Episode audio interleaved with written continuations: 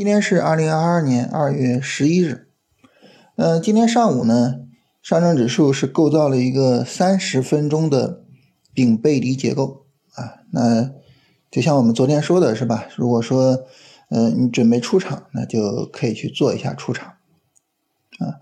如果不准备出场啊，无论是因为自己的个股走的比较强也好，还是因为你去持有波段也好啊，那就都不出场是吧？去做持有。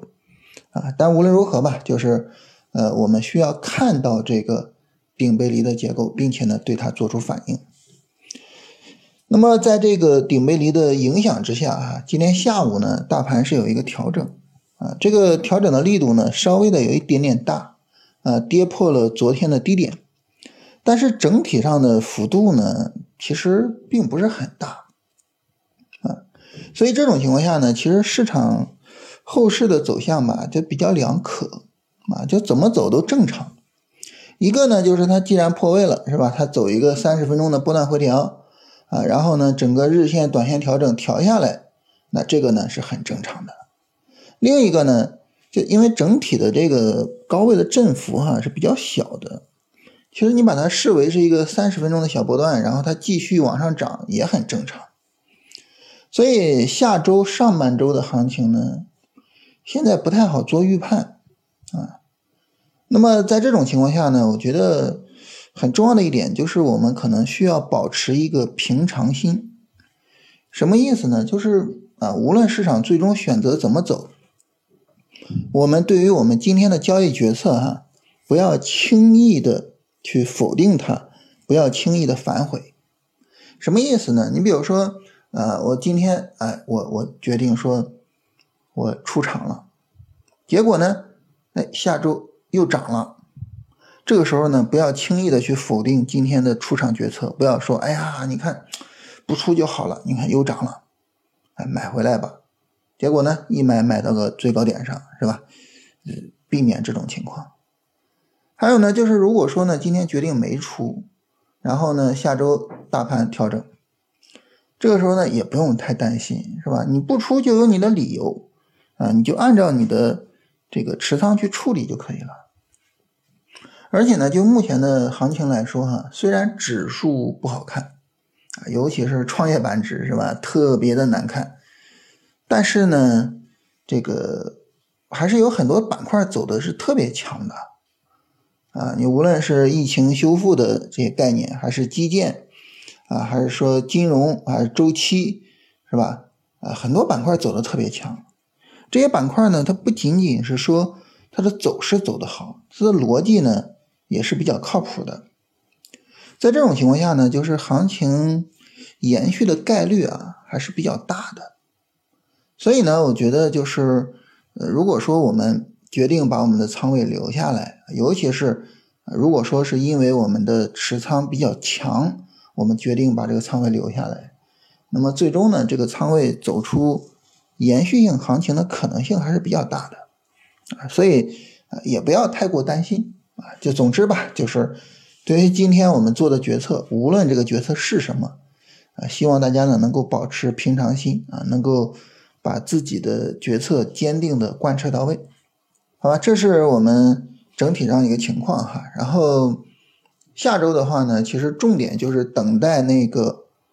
呃，三十分钟的波段回调展开啊，对应的就是一个日线、短线展开啊，重点就是这一次操作机会，到时候呢，我们需要好好的去做一下。嗯，然后接着我们聊这个波段操作吧，好吧？在昨天呢，关于波段操作呢，我们留了一个问题啊，就是波段操作呢，它兼具着投机和投资的特征。那么这个事儿对于波段操作会有什么影响呢？其实有一个很重要的影响，就在于板块选择上。你从投机的角度哈，你去选板块的时候，你会选什么的板块呢？大家知道我们是做龙回头嘛？龙回头的话呢，就是哎这些走势最强的板块，我们去做它，对不对？所以你从投机的角度呢，你就应该去盯这些。走势特别强的板块啊，你等着他们去走波段回调。这是投机的这个视角。因此呢，当我们在做波段的时候，其实和做长线并不完全一样啊。做长线做价值投资，我们去考虑低估啊，去考虑呃这些基本面啊，考虑这些护城河呀，其实并不是很多的去考虑市场走势的情况。但是做波段啊，做波段的投机不一样。做波段投机呢，我们还是会特别的关注啊，之前它是不是走的比较强啊，还是特别的去关注这个事情的啊，是是不能够呃完全的无视市场走势，然后我我认同这一只个股啊，我认同它的经营，我就要去做它，不是这样的。所以这是从投机的这个角度啊，我们去考虑，就是我去做之前的那种比较强的板块。那么投资的这个视角对于我们来说又会有什么影响呢？就是当我们再去，呃，盯着这些就是之前走的比较强的板块去做的时候，我们还是要去考虑这些板块的基本面的情况，它未来发展的空间，而不仅仅考虑市场情绪。做短线不是的，其实做短线不用考虑那么强的呃基本面的东西，不用太多去。担心基本面的逻辑，只要是市场情绪还在，只要它调的小，只要它跌不动，你就可以做。所以做短线呢，说实话啊，理论上说哈，完全的不看基本面也不是不行，但是波段不可以。为什么呢？第一啊，我们昨天也说了，你波段呢跌了两三个月，可能就是市场会有恐慌性的抛盘啊。可能波段调整的力度会比较大呀，它并不是横盘式的呀。那它这种往下跌的波段能做还是不能做呢？你就需要基本面的逻辑去给你提供支持。第二个呢，你一个波段仓你是要持有几个月的，它跟你短线仓不一样，是吧？短线仓你你涨起来可能一个星期我就走掉了，我我需要什么基本面？一个星期它的企业经营会会有什么大的变化吗？不会的。但是呢？当你持有一只股票持有几个月的时候，尤其是在这个几个月之中，它必然的会有上下起伏的时候。那么，我们对于它的基本面了解越深刻，我们对于基本面上持仓越坚定，我们就越能够比较好的去持有仓位，能够比较好的去处理仓位，并且最终呢赚到属于我们的利润。所以呢，我们这样就可以总结一下。当我们做波段的时候，我们选股是怎么选呢？我们选股的方式就是，首先啊，找到之前啊走的比较强的板块，然后等这些板块走出波段回调，也就是持续两三个月的回调，最后呢，我去看这个板块它的逻辑还在不在啊？它未来是不是还能够有一个比较好的业绩增长？啊，如果说能行，那好，那这个板块就是我重点做操作的板块。